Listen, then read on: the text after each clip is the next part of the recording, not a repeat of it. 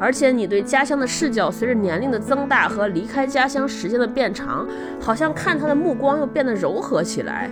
我对父亲生出无限的爱，花一辈子去做自己厌烦的事，比永远自私的追逐梦想、随心所欲要勇敢得多。整部小说也是贯穿的一种情绪，就是不断的在回忆，不断的在纪念，不断的在祭奠这种遗产，所谓的血色馈赠。我们年轻时候认为的勇敢，可能就是叛逆，就是与众不同。但是成长到现在，我们理解的勇气，可能是理解和宽容。它是从对无常的无奈，走向了对生命的命运的敬畏。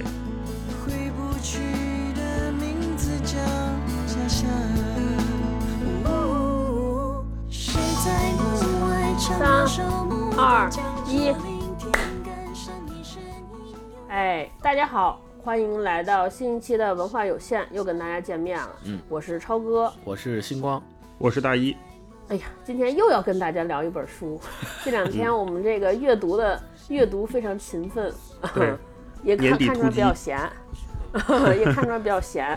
嗯嗯，能有这么多时间看书。今天我们还是读一本短篇小说。嗯，呃，书名叫。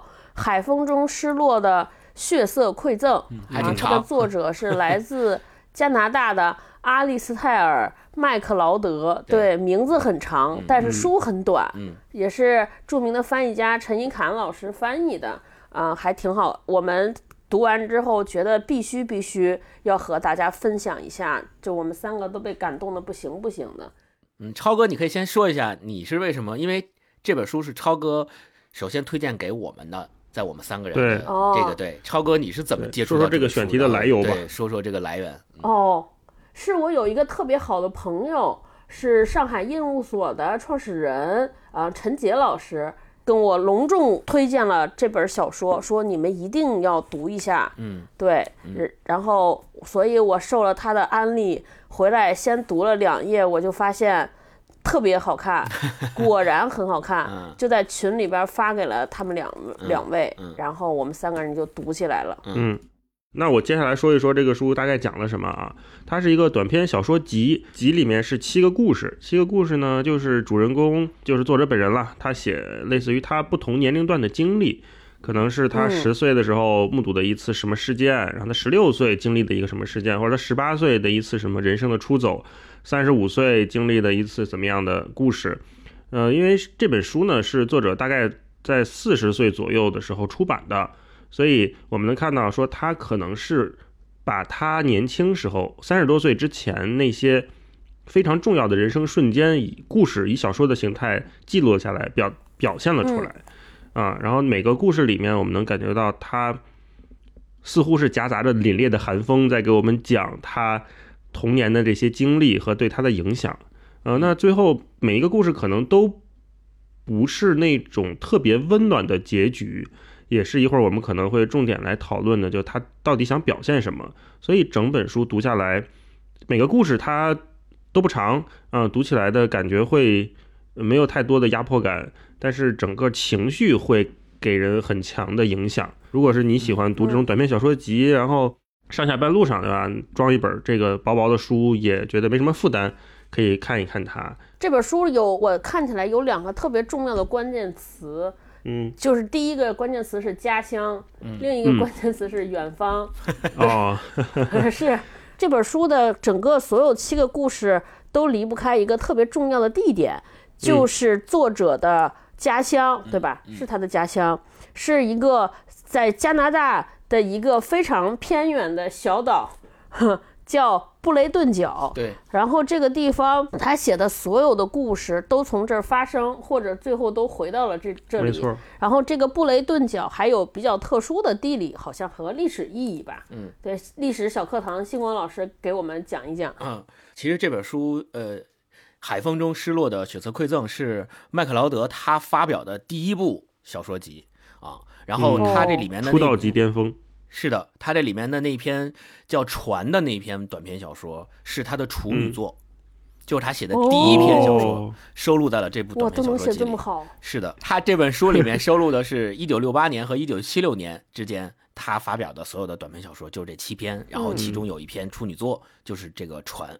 然后接着超哥刚刚说的，来讲一下他这里面所描写的一个这个短篇小说集所聚焦在的一个地方叫布雷顿角。布雷顿角是一个什么样样的地方呢？它是加拿大的新斯科舍省。呃，新斯科舍省是一个什么地方呢？就是你在读这本书的时候，我刚开始在读这本书的时候，我也不知道它到底位这个地方位于哪儿，有什么样的地理环境，嗯有什么样的历史风貌，我都不知道。后来读完这个小说之后，我就对这个地方有了深深的兴趣，然后我专门去找了跟这个地方有关的一切，我就发现我就。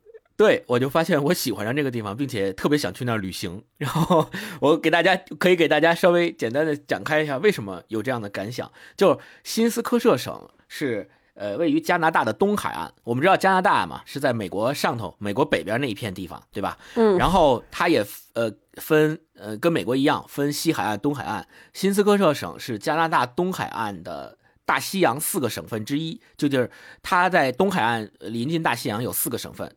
呃，新斯科舍省是其中之一，然后贝雷顿角就在这个新斯科舍省，然后它在新斯科舍省里面的地位是什么呢？是新斯科舍省包括两个地方，一个叫新斯科舍半岛，还有一个是布雷顿角。布雷顿角岛实际上它是一个岛，布雷顿角岛属于新斯科舍省的北部。然后，呃，这个这么说可能大家还是有点。虚不知道该怎么想，你就想说，整个新斯科特省是几乎完全被大西洋所包围的，有点类似于什么？如果你还是想象不到，你就想有点类似于中国的大连，或者有点类似于中国的渤海湾那个那个感觉，嗯嗯完全被包围，只有一小点部分跟大陆相连。基础的文化底蕴来自于哪？来自于呃苏格兰文化，因为它是苏格兰的移民到的那个北美大陆。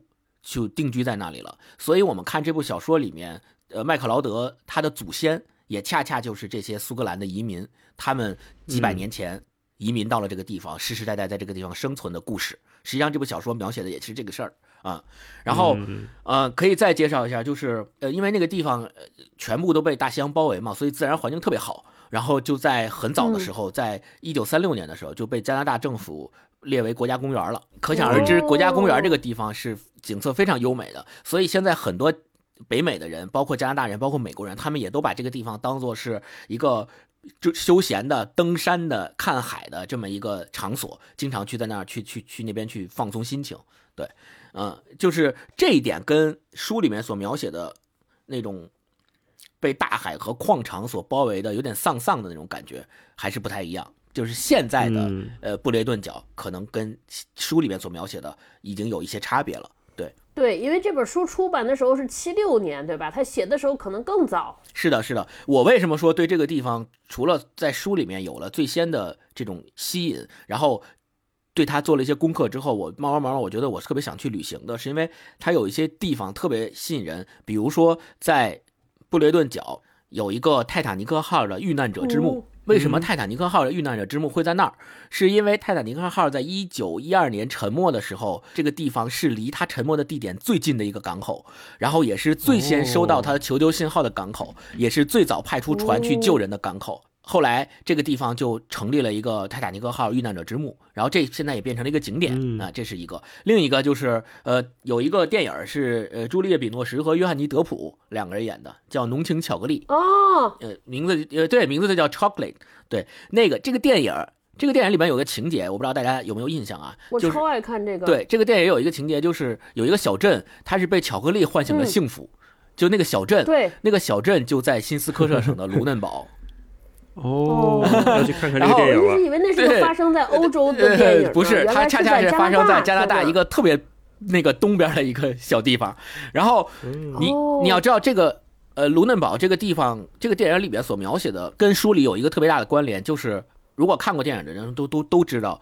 它那个里面描写的那个地方是童话般的，就是有各种色彩缤纷的对小房子，五颜六色的，然后嗯就像是呃被撒在海岸边的一片，就是那种描写都特别好。但我们再回到书里，我们看在书里面有很的很多小说的章节里面都有过类似的描写，但是它的不同在于，它描写的不是色彩鲜艳的，而是色彩苍白的小房子，对，散落在山上，散落在海边。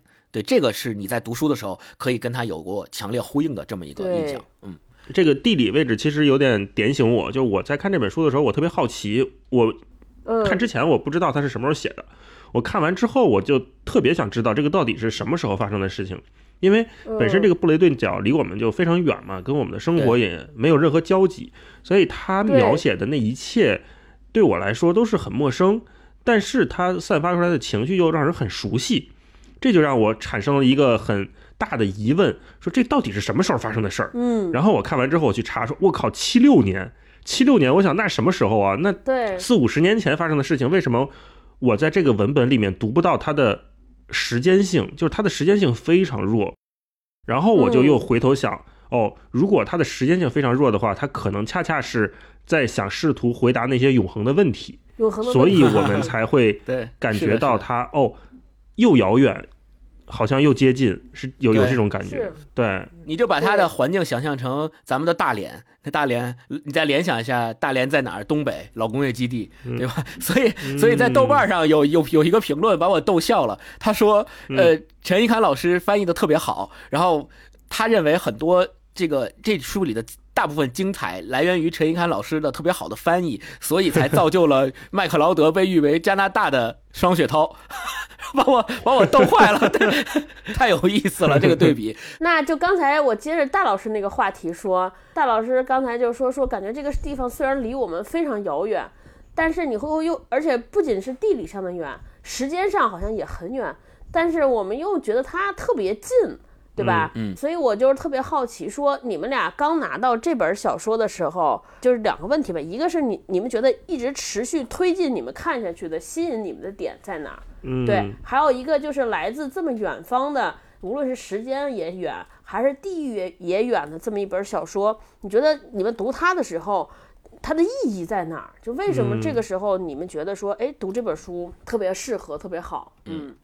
最早啊，是他文笔真的太好了，一开始读起来我就觉得有点惊到了。我没想到一个，首先他是一个加拿大作家，本身我对加拿大作家也不了解，就看过门罗的一些作品，对对对对对对，嗯嗯，不太知道。可是呢，他这一开始就有一段就把我抓住了，就是第一篇，他刚开始说十一月的第二个星期六，太阳已经消匿，好像今年都不准备再现身了。每个清晨的到来都显得更为灰暗。其脸色也越发阴沉，大西洋灰蒙蒙的潮水，潮风几乎是黄色的，带着脾气，毫不留情地拍打着岸边光滑的原石，永不知退却的峭壁下散落着这些石头，就像某个巨人不经意丢下的。晚上我们躺在床上，能听到潮水涌来，撞碎在岸上，周而复始。这种轰隆般的响声，得来是如此的冷酷和规律，以至于你可以在它们的间歇中数上节拍：一二三四，一二三四。就类似于这样的描写，很意外，很美好，嗯，残酷的美好。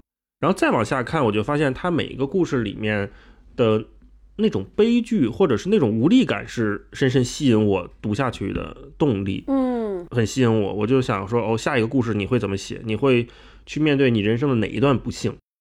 嗯，我会有点好奇，然后会有点心疼，嗯，是这样。嗯嗯，星光呢？星光呢？嗯，我刚读这本书的时候，嗯，因为超哥刚跟我推荐的时候，超哥就说，呃，也是别人给他推荐的嘛，就说特别好，特别好，一定要读。然后我就找来读。我从第一章开始读的时候，我其实没有像大一刚才所说的那么强烈的冲击，因为在我心里面，我觉得外国作家有像这种翻译类的作品，如果他翻译的水平够好，那他一定能够体现出就小说所具有的。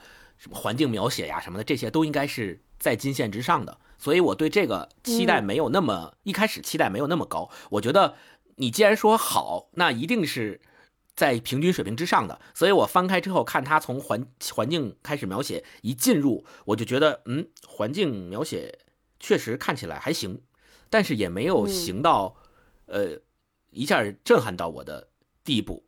对，没没有行到那个程度。我说，然后我就继续往下读，继续往下读，我就看他的故事，看他的故事到底写怎么样。我就看，我就越越看他的故事，我就越越读越能够引我入胜。就我慢慢慢慢就发现，哎，这篇不长的小说，我竟然就这么看见看着看着就读完了，然后就读到第二篇了，然后第二篇又是这样。开头是特别精彩的环境描写，然后进入故事，嗯，然后故事短小精悍，又继续读，读着读着读着又不知不觉又读完了，读到第三篇了，嗯我就觉得哎，这本书看起来有点意思，因为它竟然能让我在不知不觉间跟着它的脉络往下走，然后我就继续去看说它这个故事为什么吸引人。首先是它每一个故事的叙事的技巧都非常的简单，就是它不会用特别复杂、用炫技的方式给你去讲一个故事，什么倒叙、插叙这种方式不会，他就给你讲说我怎么怎么样。我我有什么感受，然后从我的感受里面延伸出我我的回忆，十年前发生过一个什么事儿啊，或者是我看着眼前的这个景色，突然想起在这儿曾经发生过什么事儿，或者在这儿曾经谁给我说过什么样的话。我觉得这种、嗯这种叙述方式是让你感觉到很平和，并且让你能够跟着他一起往下走。然后他每一个故事，我当我往后读，快读完这本书的时候，我又有另外一个新的感觉，就是他每一个故事看起来很简单，可没有叙事的技巧，但是你会发现他这个故事里面包含了非常丰富的细节，这个细节是你不仔细去读的时候，你甚至会略过的。嗯就我举个例子，他写到说，他去跟那个老头儿去他们家里，那个老头儿呃有一个妻子和他的孙子一起生活嘛，对吧？然后他去嗯他们家里面，就是就是老太太正同名的这一篇故事，对，对老老太太正在家里做饭，然后他进到家里之后，老太太发现进来人了，回头看了他一眼。一开始的时候，他他这块是怎么描写的呢？他说一开始的时候是带着一种呃惊异，然后紧接着而来就是一股敌意。呃，当时我看到这儿的时候，我就惊了，我说为什么一个十年受人一个陌生人对一个陌生人来家里，你无来由的对他有什么敌意呢？疯了吗？嗯对但是我就想看他是怎么解释的，就是你你既然这儿写到敌意了，你一定要解释说为什么有敌意，对吧？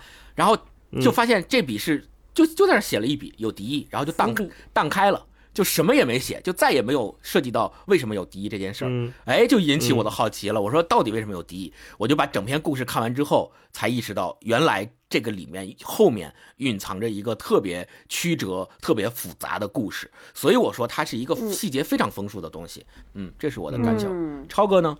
嗯，吸引我读下去的，呃，第一个是我觉得他的故事不知道为什么特别熟悉，啊就是用我们现在的话语体系讲，就是第一个，你发现它其实就这七个虽然是七个故事，但是你发现它其实合起来能变成一个故事。嗯对。对，就是这个故事，就我刚才讲的，就是家和远方，对，但是家和远方之间，它其实又暗含了，比如说小镇青年的素材在里边儿，对不对？对就是一个小镇青年一直想去远方看看外边的大世界，还有就是已经去完大世界闯荡回来闯荡过的人，再回来看自己的家乡。对，这个其实跟我们现在当下人面临的，比如说北漂、沪漂，对吧？回到自己出生的小地方的那个感觉特别像。对，你们俩可能没这个感觉，像我们这种就所谓的这个北漂，就这个这个感觉觉得特别熟悉，哦这是第一个。对，第二个就是他一直在写他的家庭关系，嗯就是家庭内部人和人的关系，而且尤其是比如说和父亲之间的关系，父亲都是他出现在这七本小说里边一个非常重要的话题。嗯，然后你觉得这个好像虽然就是在世大家所处的国籍不一样，时代不一样，好像父亲那个形象以及儿子和父亲之间的那个关系也很像。嗯，啊，对，所以就是读读一切都非常之亲切，然后能让你特别呃引发你的共鸣。看的时候一直特别悲伤，就是那种你感觉到好像有一个人想出去，他好像是一个人，好像在困在一个地方，一直在打转。就即便最后他的人走出去了，但是他的灵魂和他整个的性格、和他所有的一切，其实还是在那个地方。对吧？对所以那种痛苦感和那种挣扎的感觉就特别明显。对然后最后一个重要的就是大老师说的他那个文字，就他整体读下来会发现有一个人能把苦难描写的特别优美啊，我就想说哇，这到底是一个，就首先他的很厉害，说明很厉害。第二，我觉得他肯定是一个和自己的出生的地方有过特别激烈的碰撞的人，才能把苦难写得如此之美。看上去特别残酷的东西写得如此的优美，更需要作者的一个强大的内心。嗯，你想，他写他尤其是他父亲那一个，就是最后他父亲失踪了，后来又再次被冲到海岸上那一段，我觉得嗯你们应该都很有印象吧？他就像一个对对对对电影感十足的一个画面。得太好了他父亲在一次风浪中被浪卷到海里面了，他们根本不可能回来再去找他，再去打捞他，根本做不到。对，对然后他父亲就这么消失了。嗯当他父亲再一次被人发现的时候，是身上已经溃烂了，下半身没有了，被鱼吃掉了，然后整个人身上长出了海草，然后被冲到海岸边才被人发现。他去想象的时候就已经很残酷了，可是他又能通过非常优美的文字把它再次的表现出来，这个人的内心得有多强大。嗯我在看的时候就会很叹服这样的设计，而且它也确实挺刺激的。超哥刚刚星光说的那个就是故事性，我这次也是体会特别深，尤其是刚才讲，呃，星光讲那个故事，就是海风失落的血色馈赠这个同名小说，这个故事第一次看我是没看明白，其实，然后直到 对。超哥和在星光在群里面讨论说这个他到底跟这个陌生的小孩儿，这个主人公跟陌生小孩儿到底什么关系的时候，我才又回去翻了一遍这个书，我才发现刚才星光举的那个例子，那个细节，就是那老太太对他有敌意。嗯。啊，然后他才，然后我才发现哦，好多我之前觉得不知道为什么的地方，啪啪啪啪啪全接上了。啊，啊，有一种草蛇灰线、绵延千里的感觉。可是这个书就让我有一种敬畏感，就是我靠，我可能是不是还有第三层我没有 get 到？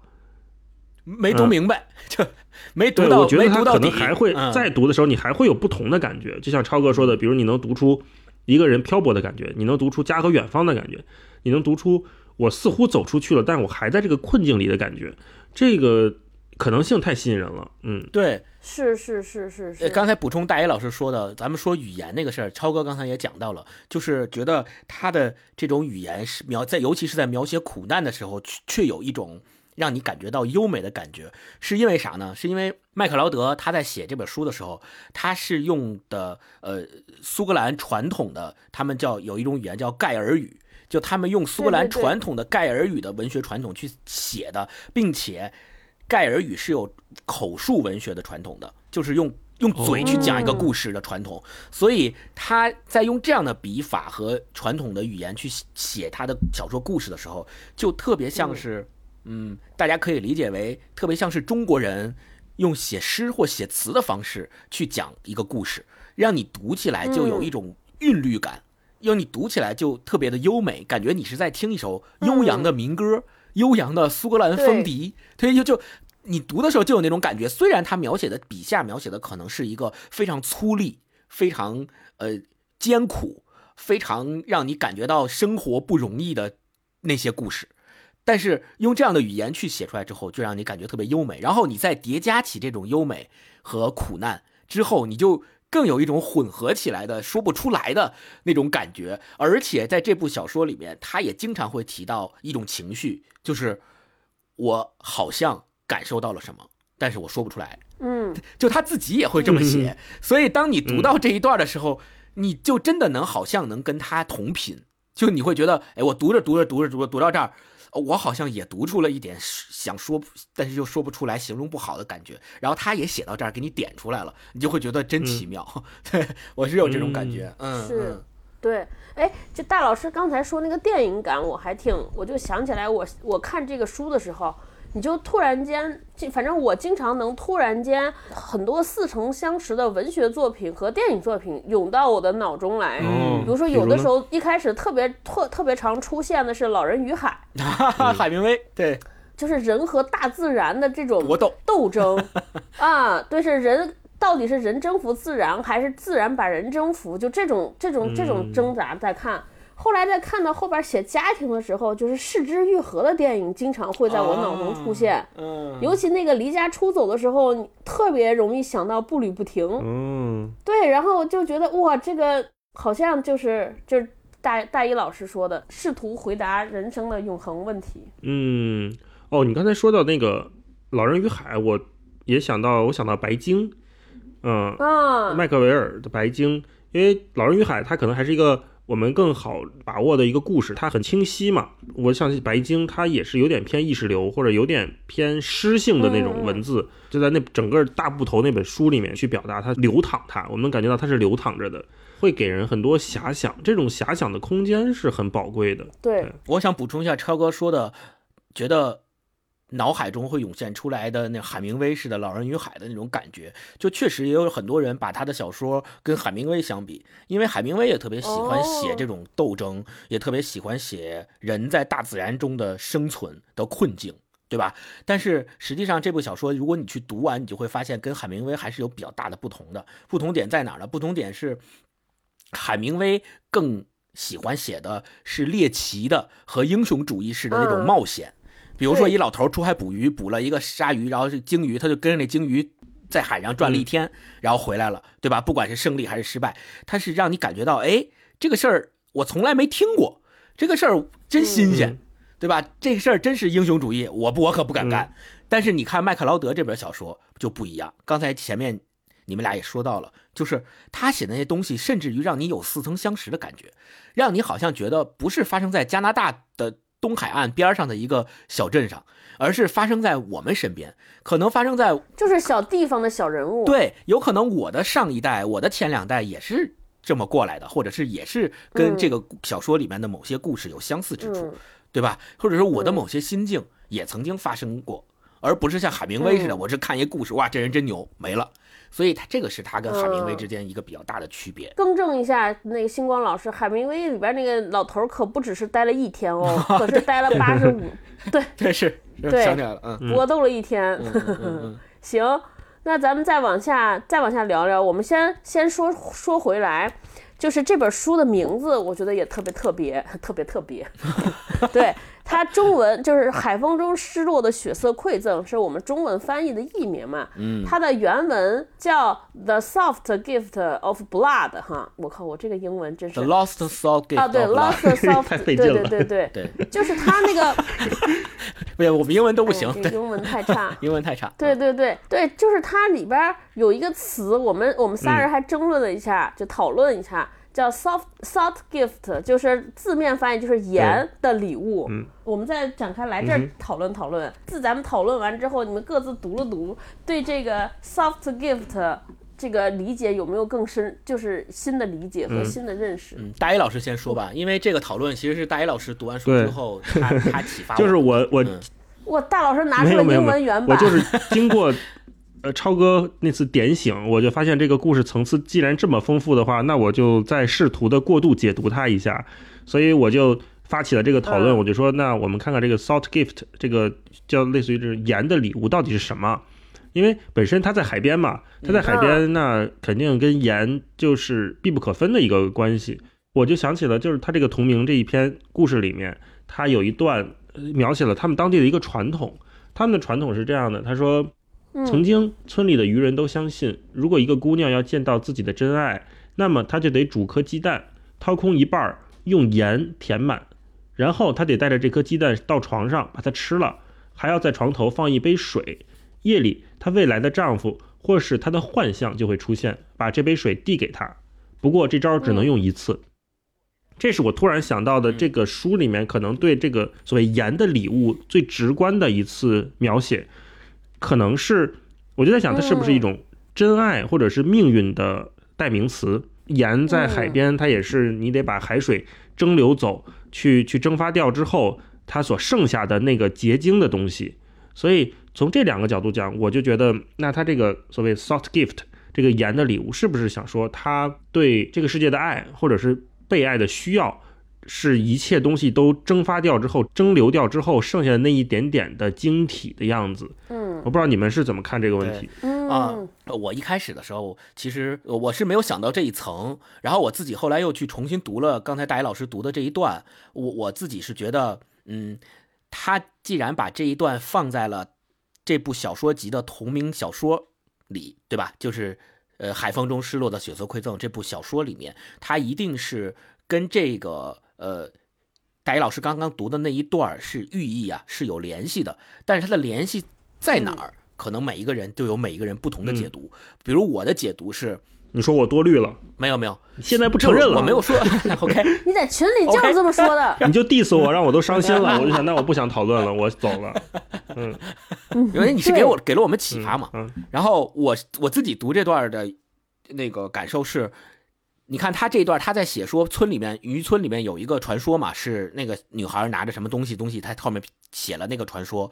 他在这段之前是什么情节？是他夜里。自己起来，偷偷的跑到那个孩子的房门口去，想去看那个孩子，想去进屋去看那个孩子，但是他又没进去。然后他自己心里头在想：说我进去之后，房间里估计也不会放鸡蛋、盐和水等着我。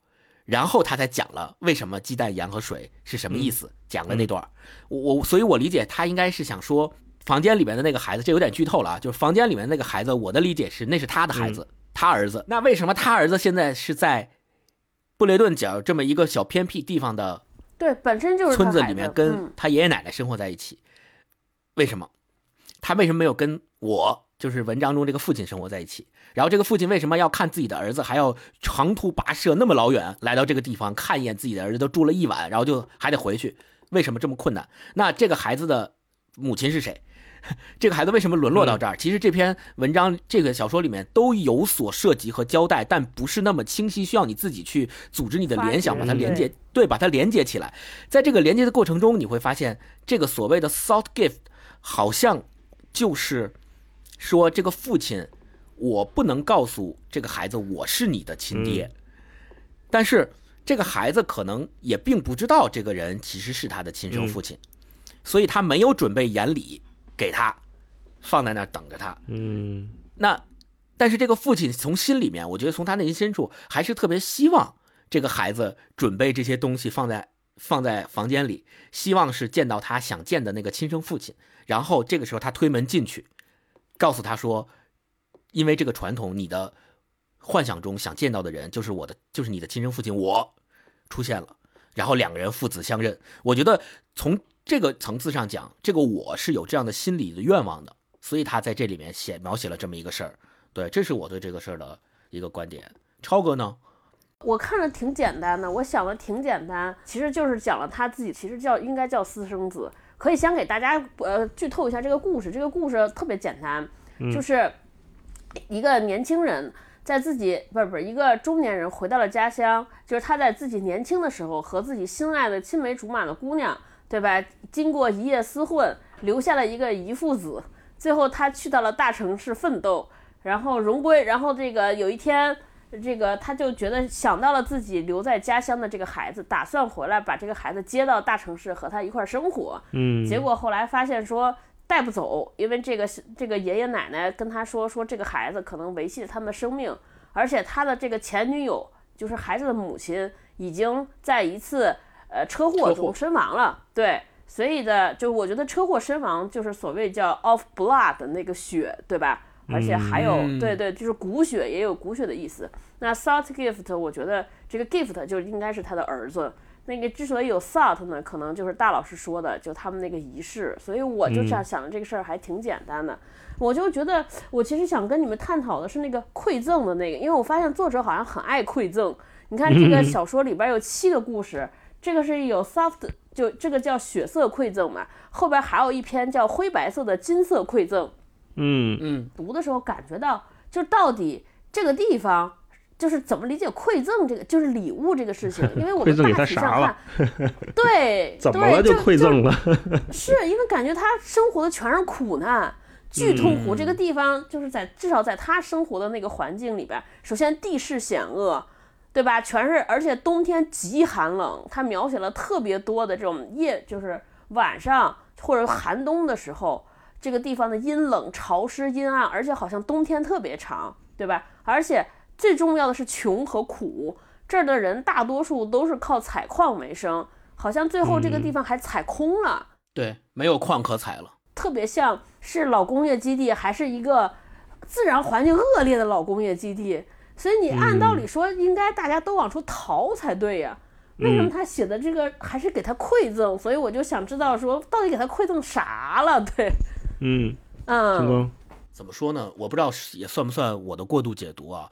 我自己的看法是说，其实他在整部这个小说集里面贯穿的一种情绪，就我读完之后，我觉得贯穿的一种情绪就是一种又想，就像超哥说的，又想离开家乡去往远方，但是因为家乡留给他的是骨血上就 blood 骨血上的传承，导致他永远无法摆脱这种骨血上的东西。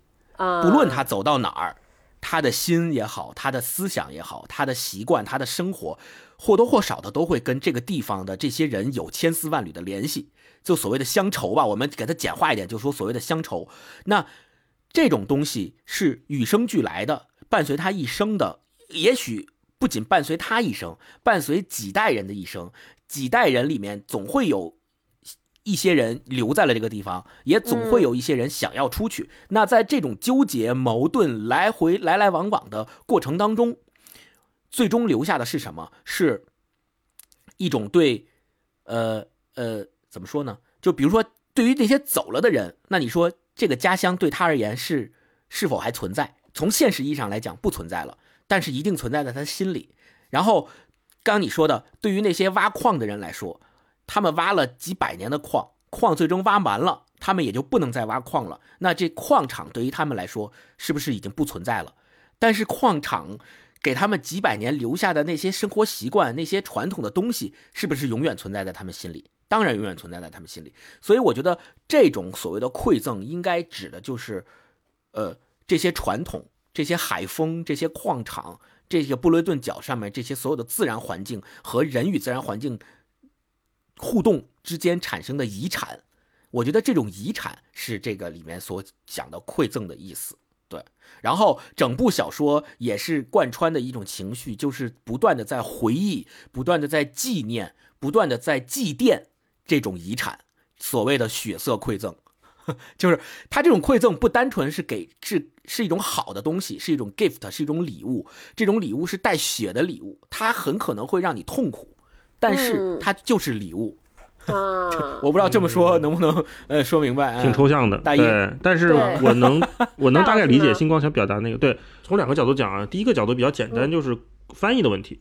哦，我们看那个原文，它 gift 嘛，gift 呃，在英文里面它有天赋或者是天赐那种感觉。同时，它也有礼物的意思。我觉得这个词用在它这个星光刚才说那一一一系列的语境下面，它是很通顺的，就是它有一种天命的隐隐的东西在里面。呃，同时，它如果翻译成馈赠呢，我觉得，嗯，有可能是陈一凯老师他对这个词他他的理解是馈赠嘛。呃，那可能对于我们来讲，呃，我觉得超哥想提这个问题，就是说这个词儿会不会太大了，或者是它能不能盖住我们想描写的这一些？这个对于。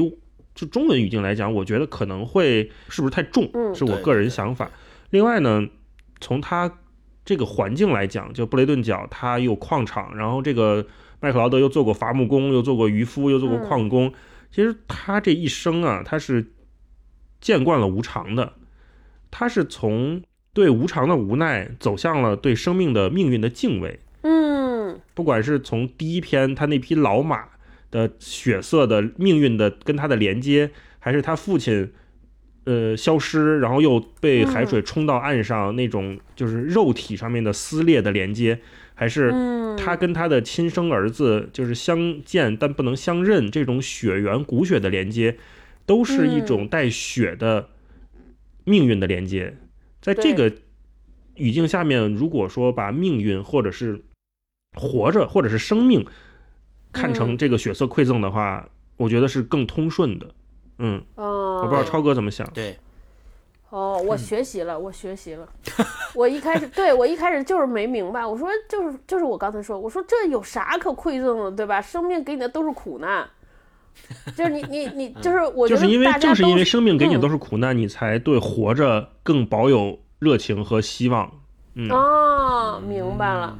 就是麦克劳德他有一个。赞誉，他被誉为是当代英语文坛加拿大人用英语写作嘛，就是当代英语文坛最具仪式或纪念性质的短篇小说作者。这个纪念是哪个纪念？不是我们所说的那个 memory 那个纪念，是祭祀的祭。哦啊，最具纪念性质的，你可以感受一下这个情绪。为什么这么说？是因为我们这么想啊，就是在这块儿再上再稍微上个价值，就就是呃，麦克劳德他作为这部小说，就是他是布莱布雷顿角岛上的这些苏格兰移民后裔的嗯，传人，对吧？嗯 OK，那但是他是走走出布雷顿角这个小地方，走入大城市，融入大城市，融入我们所说的工业化或资本主义社会的那些人中的一份子。那他横跨他的身份横跨这两个族群，也就意味着他实际上他本人就可以说是整个布雷顿岛苏格兰移民后裔的最后的那个人，也就是 the lost 的那个、嗯。那个含义，失落的。然后血色馈赠呢，就是 blood，就是他的骨血是从几百年前就来到这个地方的苏格兰祖先身上一路传下来的。然后在这个一路传下来的过程当中，他们经历过苦难，经历过各种纠结、矛盾、痛苦等等的这些东西，融合而成了所谓的血色馈赠。这个馈赠到底是什么？可以理解为是流淌在作者身上的血肉，也是作者所在小说里描写的那些故事。我觉得这是他的最终的一个馈赠。还有他们这一块文明的痕迹吧。对嗯，对，这大一老师说的特别对。我们可以这么想一下啊，就是之前咱们不也提到了吗？有人把它说是加拿大的双雪涛，也就是我们现在为什么中国有一波热潮叫东北传，承人，你应该这么理解，用我们的话就为一句。是 为什么叫文艺复兴东北 东北文艺复兴？为什么大家觉得这股热潮特别的重要？为什么大家觉得这股热潮对中国的文学的发展是一个里程碑式的？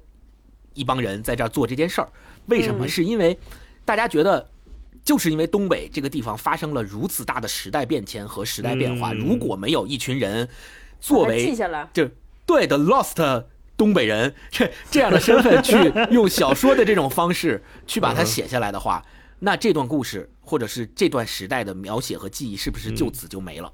嗯，我觉得从这个意义上讲，这本书也是应该写一个叫《寒风中什么失落的秀色馈赠》，就是东北。也可以写粉色或粉色馈赠，对吧？烟粉街。烟粉街嗯是的，是的。对，来来来，现在进入我们最喜欢的朗读时间。嗯嗯，这整整个我们整个做书的节目最喜欢的一趴，大老师你先来，我看你添了好多。嗯我这个书贴满了签儿，呃，我就先分享一段，就刚才我频繁提到的，他父亲最后就是失踪死亡之后被冲到岸上，他嗯。就是那个故事最后一段啊，他写，嗯。但无法面对的还有十一月二十八日往北十英里，父亲被找到了，他曾多少次被海浪抛起，砸向布满乱石的悬崖，最终夹在两块巨石之间。他的双手、双脚都已经被撕碎，他的血早被海水吸走。当时我们想把他从石头间拖出来时，他的肩膀也在我们的手中变得不成形状。海鱼咬掉了他的睾丸，海鸥捉走了他的眼珠。他曾经的面孔，如今只见一团肿起的紫色皮肉，只有他白绿相间的胡须，不问生死，继续生长，如同坟上的野草。父亲就躺在那里，腕上还挂着铜链，头发里长起海藻。他的身体其实没有剩下多少。嗯，就读到这段的时候，嗯我是浑身起鸡皮疙瘩的。然后我也在想，如果说我们不仅把父亲看作一个肉体的话，那我们把父亲看作他的故乡、他的故土，他这段描写嗯是不是也成立？当他再次回到家乡的时候，他看到家乡已经变得满目疮痍，跟他嗯曾经喜欢爱玩耍，就跟小朋友一起去农场疯跑的那个家乡已经完全不一样的时候，他是不是觉得这就是他父亲的样子？大一老师刚刚分享的这一段，就让我想到一个事儿。你想想，他的父亲被海浪卷走了多少天以后，才又在沙滩上发现了腐烂的尸体。然后作为作者，他还能够以这样的笔触去回忆他父亲的尸体是什么样子的，并且如此细致，描写的如此的怎么说，让人有一种甚至有生理上的不适感。那他到底是怎么做到的呢？他他在描写他在写这段话的时候，他的心理状态是什么样子的呢？他难道不会对他的父亲怀怀有一种敬意或者是什么？因为你知道，在中国人看来，人死为大，就不可能不可能让这种事情发生，我也不可能去描写这种事情，是我的至是是是，对吧是我的至亲呐、是我的至亲，而且我的至亲是以这种非正常死亡的方式就这么去死死掉了，然后我还我还拿笔给他写下来啊，他死的时候是这个样子的。我觉得在咱们的传统看来是根本没有不可能做到的。嗯然后我来分享一段，就是因为我之前说到对他的呃环境描写呃特别有感触嘛，我就想说一下他的环境描写，也是同名的这篇小说《海风中失落的血色馈赠》。嗯，就其中有一段嘛，就说就在海水出入港口的地方，一群小男孩正在用急钓法捕捉浅橙色的犬牙石手鱼，鱼身上的斑纹很是华美，赤脚踩在浪涛打湿的岩石上。只见他们一甩手腕，就将一根根闪亮的鱼线送去潮水中，画出金灿灿的弧形。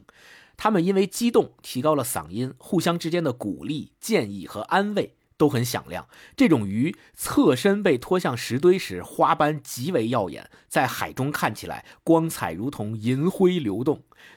就这段话，我读完之后，我的眼前仿佛就浮现出了他所描写的这个场景，就是落日余晖下，港口上一堆小男孩在捕鱼，然后这种鱼是用鱼线的方式把它捕上来。这种鱼在挣扎的过程中，身上的鳞片反光、反射太阳的光辉，有那种银灰，再加上海水的这种浪花的拍打，然后还有孩子和孩子之间的呼喊，这种叫声、这种激动的声音混合在一起。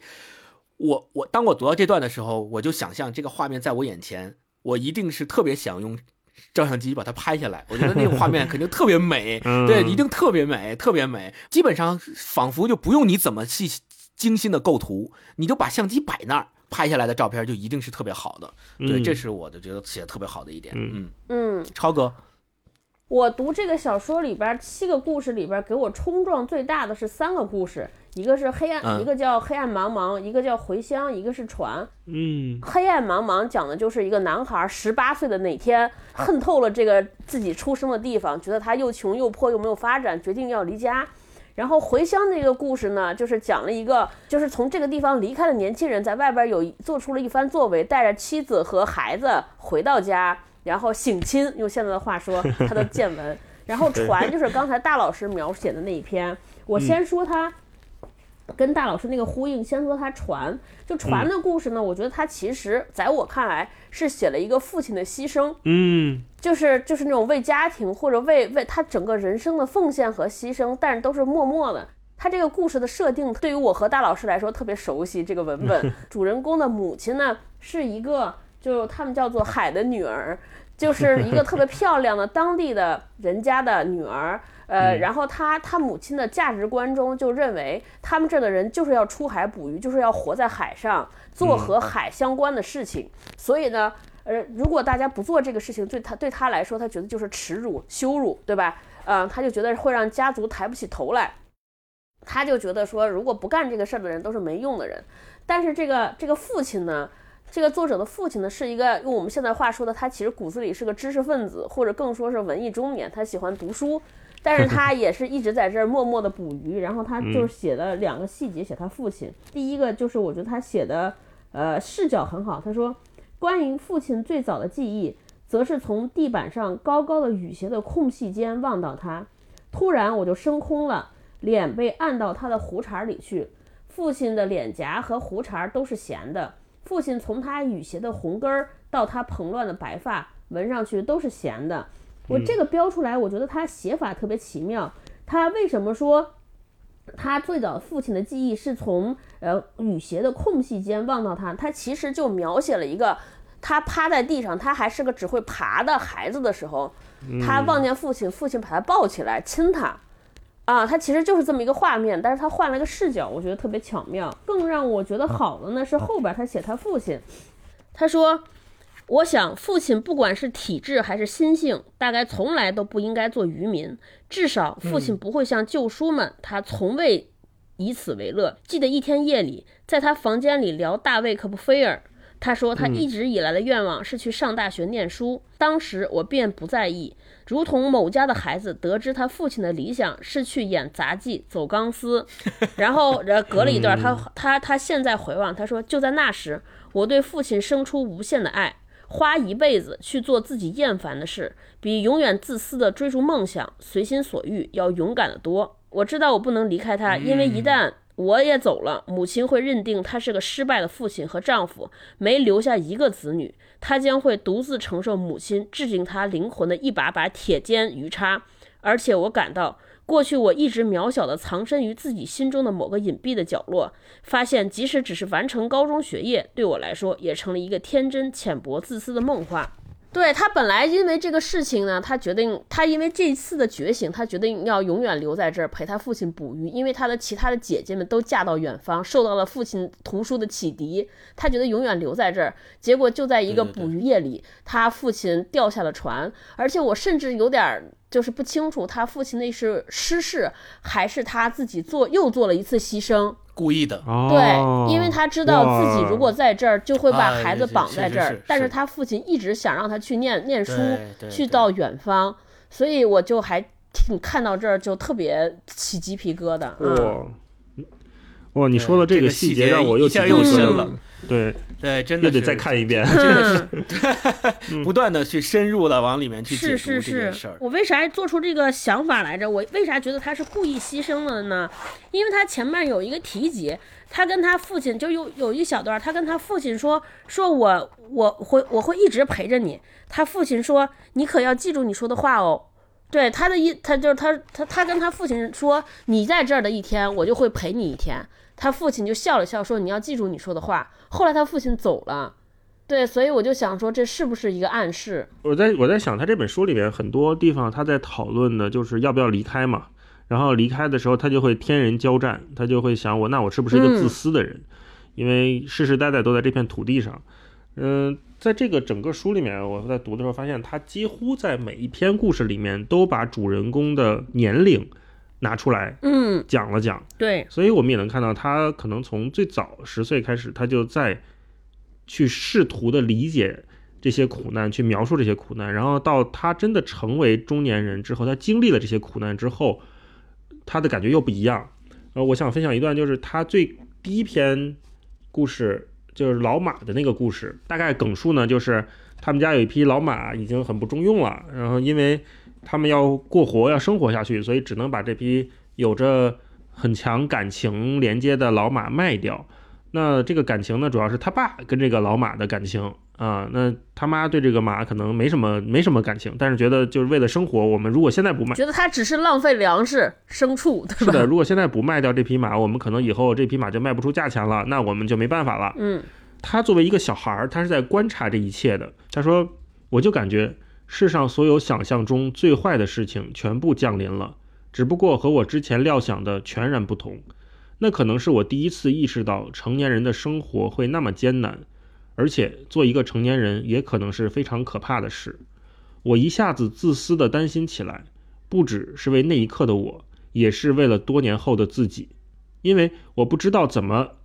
总以为在女人、孩子面前，或者甚至在某些男人面前，要是有人说出这种话，会见到天崩地裂、电闪雷鸣，或者至少人们会惊恐万分，双手捂住耳朵大声尖叫；又或者这个坏人侥幸没有变成石头，那也逃不过某个四肢匀称的正义英雄的制裁。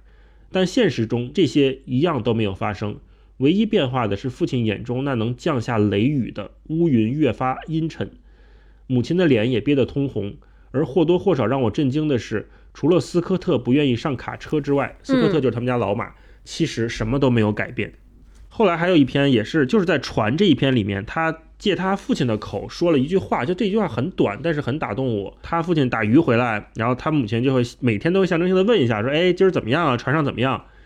他父亲回答说：“不算差，很多事情也没办法。”嗯，短短的一句话，你就觉得哇，好像被击中了。这种感觉是的，是的，就他这种细节，就在我们前面所说到的，他的每一篇小说里面，你仔细读，你甚至每一篇小说都值得你读上嗯两遍、三遍、四遍，就你每次读都会有不一样的感受。要么就是发现了一个你之前读的过程中没有发现过的细节，要么就是你再深想一步，你会发现这个故事原来有你之前完全没有想过的面貌。就这可能就像超哥说的，可能他父亲不是意外，那就是嗯故意的。对，当你想到这一层的时候，这整个这一篇小说给你的观感完全又又被刷新了一次，所以哦、太厉害了。总是会对会有这样的问题。然后我来分享一下，就是他有一篇就在第四章《回乡》那篇文章里面，他讲的，其实《回乡》这篇文章的故事非常简单，就是一个在大城市当律师的父亲，然后带着他的老婆回到这个小镇上的小家里，跟他爷爷和奶奶。对，跟他爷爷和奶奶住了两个星期，然后在这个过程当中，我们就现在我讲这个故事情节，大家都能在心里想象出来，一定有我们中国人过年回家理解的部分，就是每年春每年春节回乡，在家待一个星期，刚刚回去的时候，大家都其乐融融，大家都说你怎么样啊？最近就就各种熟络，但是你看吧。待到第二天、第三，一定会有各种各样的矛盾，但也同时掺杂着各种各样的回忆。这些回忆有可能是快乐的、甜蜜的，也有可能是痛苦的、不堪回首的。就就这种事儿，就我们中国人也能够感同身受。然后在这篇文章里面，他就写到说，就是他回去，就这个我嗯是嗯跟父亲母亲回去的嘛，所以我还是个小孩嘛，对。然后他就讲，对，他就讲说，呃，他跟他的几个堂兄弟们，其实就是堂弟了，跟他的几个堂弟们出去出去玩，然后就说，接着我们一路下坡，穿过小镇，镇子到处被熏得黑黑的，没有亮丽的街道，也没有闪耀的灯光，和蒙特利尔全不一样。我拖着脚步跟着他们，突然发现自己正面对两个大我们一些的男孩。他们说：“嘿，你从哪搞来这么娘的衣服啊？”我不知道我那时候该干嘛，直到我的堂弟们回来把我围了起来，就像牛仔电影里，每当印第安人发动进攻，那些有棚马车就会把妇女和儿童围起来一样。这是我们的堂兄。两个最大的堂弟同时开口，让我觉得他们很了不起，很勇敢，因为很可能他们自己也有些以我为耻，而且我也不知道我敢不敢为他们做同样的事。嗯，我之前可能从来没有意识到，虽然我只是个小孩儿，但我一辈子都觉得孤单，而且我暗暗希望我有自己的兄弟，甚至是姐妹也好。就我觉得这段儿，第一个我读到之后让我特别感动的就是，就他们把他们把他们那些他的堂弟们把他围起来。为了保护他，然后第二个就是在这个过程当中，他自己对自己的这件事的思考，就是首先，我我以我，因为很可能他们自己也有些以我为耻，就他自己会害怕自己的这种退缩和不敢出声的这种忍让，会让堂弟们觉得他不够勇敢。然后另外就是，我之前从来没有意识到，我是虽然是个小孩儿，但我一辈子都觉得孤单。我觉得这个是嗯，联想起残酷啊我们自身的对，联想起我们自身的境遇，有可能是每一个独生子女的小孩儿，在人生的某一个阶段，突然也可能会意识到同样的感情，就是哦，原来我一辈子就是只有我一个人，我没有兄弟嗯。姐妹，我没有亲生的兄弟姐妹，就这种感情，对，就这种感情是完全互通的，在那一瞬间，你就像被点，就像被打开一样。对我最后说一段儿，就是我刚才说我我一直觉得他在讲离开嘛和故乡，他在第一次写离开的时候，就是刚才说那个故事叫黑暗黑暗茫茫，就那个他里边写了一段儿，就他这个故事就说一开始一个。这个男孩在自己的这个成人礼的这个生日当天就要走，要离开这个地方。一开始一开始出门的时候，就是感觉要获得了自由，深恶痛疾，恨不得赶紧跟这个家庭一刀两断。然后越走越走，通过经历的事情，随着越来越远，好像又觉得就有一些醒悟和警觉，就开始还回看自己和故乡的关系。然后他说：“我之前不知怎的，总以为离开是外在的，它只是位移，只是标签。比如我毫不费力的就挂在嘴边的温哥华，或者离开只是跨过水域，穿过边境，而且只因为父亲曾说我是自由的，我便信以为真了。多轻巧！我终于明白，我过往人生中的那些长者，比我对他们的判断要复杂的多。爷爷感性、浪漫、热爱煤矿；奶奶严厉、实际、痛恨煤矿，不是没有区别的。母亲缄默、坚强、淡然顺服；父亲急躁。常因此粗暴的不着边际，却又有着他不善言辞的深情。他们是如此的不同，但都以某种方式承受着，并将过去这十八年附在我的身上。而除此之外，我并不知道他的生活和世界。他们的生命淌进我的生命，而我的生命亦是他们的支流，其中自然有不同，但在很多方面却比我原以为的要相似的多。然后后来他说，可能是我太努力想去成为另外一个人，结果都没有搞清楚我自己此刻究竟是谁。就尤其大老师可能没这种经历，就没有这种离开故乡的经历吧？对，因为你可能一直在北京。嗯，就是反正我自己这个感情挺强的。就今年是二零二零年，我是零四年上大学来的北京，就可能从明年之后，我大概在在包头在北京待的时间和在包头待的时间，生活过的时间就一样的长。所以我就特别有他这个感受，就是你年轻的时候，尤其刚上学的时候，感觉来到北京就是像像逃离家乡一样。对，你要在大城市，每次来北京都觉得心生向往，就特别高高兴啊，然后就觉得说，哎，以我是一个 北京人为自豪和高兴。可是随着年龄的增加，你会发现说，你的 骨血里边，其实你是和家乡的一个东西是嵌套不开的。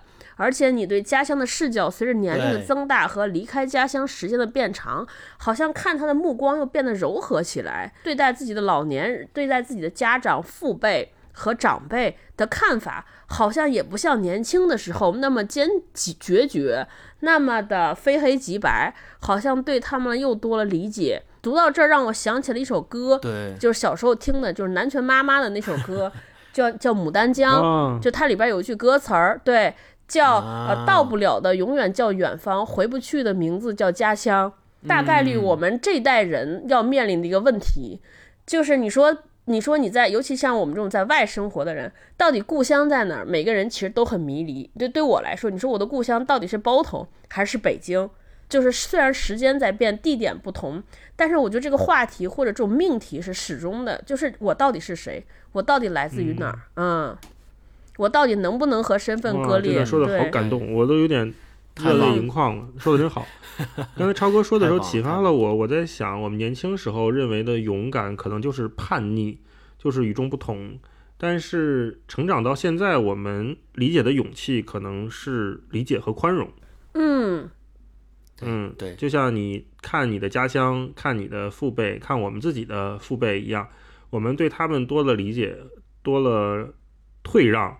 多了忍让，可能是另外一种勇气吧。你想，刚刚超哥说的，实际上就是贯穿他整个这篇小说集的一个母题，就是叫面对自由去外面闯荡或飞翔和坚守我们的本根，到底应该何去何从？实际上，这个矛盾是一直贯穿下来的。那麦克劳德他写的这些故事，揭示的他没有给这个问题一个答案。而是他用他非常简单的叙述，非常嗯，就是一针见血的把这个问题摆在你面前，然后告诉你说，这就是我们这个地方的世世代代的人所世世代代面临的真实问题，就是这些，就是这样的。那怎么解决？不知道。这我只他只是作为一个忠实的记录者，把这种时代的情绪，这种几代人下来的问题记录下来。把它变成一本跟这本小说的书名一样的，叫做对吧？Gift of Blood，血色的馈赠，放在你面前，让你也去领会这样的情绪和自己寻找共鸣。我觉得这是这本书读这本书能给我们一个最大的感动和最大的启发。我跟你说，这个书。到底讲的行不行？但是咱们三个英语文不行这件事情，彻底在这个节目上暴露无遗。blood，我自己听了都不行了。对，give blood，简直是对，嗯，来来，咱们探探讨最后一个话题吧，就是说的这个地域性，就是尤其在这个书的最后，这个嗯，这个文章最后有一个拔嘛，也是一个著名的，这个是念拔吧？嗯，对，是也是一。语文也对，语文也不行，我还要给人聊书，真是文化有限。就是在这篇书尾的跋里边，也是一位小说家，美国的小说家，在评述这家书，这就是评价这本书的时候，他提了个问题，就说到地域文学，因为所有人都是当提起这本小说的时候，都认为他是写一个小地方的一个特别地域的故事嘛。对。对，然后这个作家在写拔的时候，他就说说，呃，他觉得地域性文学这个说法会既引起误会，又是对这个类型的写作不够尊重。他认为，从某种意义上说，所有的文学都是地域性的，或者反过来说，没有文学是地域性的。他说，这个那个克劳呃那个麦克劳德的布雷顿角无处不在，任何人只需要跨一步便能进入。所以你你们对这个说法怎么看？就地域文学，嗯。我的看法是，我们可以这么对比啊，就咱们先不说呃中国的情况，比如说刚才提到的东北作家那一个群体，我们就说加拿大。加拿大其实麦克劳德也不属于加拿大文学体系里面的核心的这么一派，他是叫对，他是叫所谓的布雷顿角文学的代表，跟他一样属于布雷顿角文学代表，还有这个林登麦金泰尔，就他们都是。呃，这一派的文学，呃，但是加拿大的核心文学流派是什么呢？核心文学流派是以玛格丽特·阿特伍德和爱丽丝·门罗为代表的那一派，在大城市的多伦多这种大城市里面聚焦这样的一种写作手法的文学流派，我们大家也都更熟悉，更熟悉他们两个，对吧？那我们就对比这两种流派对加拿大这个文学的影响，呃，我们就可以知道，实际上有人。非常喜欢，嗯，爱丽丝·门罗，有人非常喜欢阿特伍德，爱丽丝·门罗甚至被誉为加拿大的契诃夫，也是写短篇小说的。但是我们去看爱丽丝·门罗的短篇小说和看这个麦克劳德的短篇小说，一定是非常不一样的感觉。就像你去读一个，就像你在中国读一个上海人写的小说，和读双雪涛的小说的。感觉差异就有这么大，但是你能说你能说他们两个的小说的背后所要描述的那些东西，那些人性的那些时代的东西是完全不同的吗？我不这么认为，我认为反而是相通的。嗯，大老师呢？我觉得那个把里面那个作者说完了这个啊，就跟没说一样，就是这他提出这个概念又否定这个概念，说一切都是地域性的，一切都不是地域性的，那这就是个。正确的废话，但是我觉得地域性这个东西是值得讨论的，就是因为它给我们阅读这一部作品或者这个作者的时候提供了一种底色。嗯，你知道他这一本书是在什么样的土地上成长出来的？如果你恰好了解这一片土地，你读它的时候，你就会更好的代入。当你不是很了解这一片土地，不是很了解这一片风土的时候，你读完了之后，你可以去了解它，就有点像我这次读。《血色馈赠》这本书，我就通过星光和你的介绍，我就了解了，或者说我知道了一些这一片土地上的人们，他们是怎么来的，他们经历了什么，对于他们来说，什么是重要的，什么是他们在意的东西。这个对于我，比如说未来我有机会的话，如果能到这个地方的话，我肯定会觉得，哦，我读过麦克劳德这本书，那我可能在看到一些东西的时候，我能够勾连起来一些。跟我脑子里相关的东西的信息，嗯，我想这是从个人出发，从一个读者的角度出发，你去认识这个世界非常好的一个切入点。嗯嗯，地域这地域性这个东西，大家不用太呃盲从，也不用太摒弃它。我觉得它是个好角度。我是从另一个角度看，我觉得就是看一个作品是不是一部伟大的作品，一个精彩的作品。就是呃，我觉得每个人都是在写他身边的熟知的人事物和地方。这个是逃离不了的，他总得有总有一个落笔点。如果呢，他写他这个地方的小事，能够让跟这个地方无关的人都能有感同身受的感觉，我觉得这就是一个好小说和一个呃呃一般小说的这个最大的区别。对，如果你就像这个这个血色馈赠，它虽然是在布雷顿角，但是我们觉得它就是在写我们的生活。啊，对对对。如果就是那些你还是觉得离开了他那个地域和母题，离开了那个地域，他的故事和母题和所有的这一切都不成立，我我觉得那可能就不能称之为一个，至少在我的标准里，我觉得他可能还是不如前一个来的那么更有意义和价值。我最后再说一点，就是地域文学，呃，为什么大家觉得地域文学给你一种独特的感感受，是因为在写地域文学的这些作家眼里，实际上。它是更聚焦于某一个地方的风土人情和某一个地方的文化底蕴，去给你做各种描写的。这也就意味着，除了这块地方之外的其他地方，其实作家在写的时候是看不见的。嗯，相当于是一个隐藏的大陆。嗯，那当你去读这些分散的各个地方的地方文学的时候，相当于你做了一个反向的凸显，你把你其他的部分隐藏起来，而只关注这一块儿。然后你关注了这一块儿之后，你再去关注另一块儿。这个时候，你的整个的拼图和你整个的文学的阅读史就会一点一点的把它拼全，并且这种拼全不是浮光掠影的拼全，嗯，不是说我去看一个世界简明文学史，然后我知道哦，中国那个时候发生了这个，对对对出现了那个作家，对对，对我只是大略上浮光掠影的，我知道这件事儿而已，但我并不知道它实际上能够给我造成什么样的深刻感受。而去读地域文学，恰恰就是你能够深入这个地方，然后你就能出来。当你去读很很多的地域文学之后，你这个版图就会越来越清楚，越来越清晰。好，嗯，这个好，嗯，这个好，这个好嗯。然后最后了，例行推荐环节，推荐一轮，谁先来？嗯，星光吧，呃，我先来吧，我我我怕被你们俩说重了。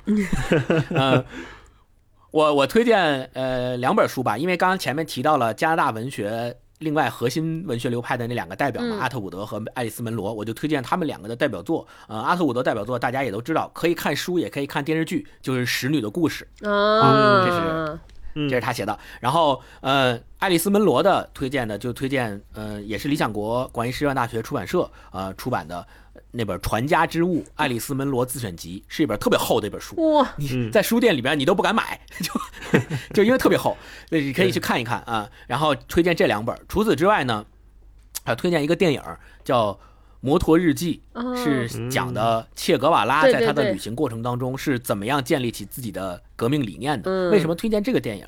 是因为我觉得这个也是聚焦在一个呃南美洲。一个小地方的嗯。一个小人物，他当时还不是革命领袖呢，他也是想小地方的小离开。人物。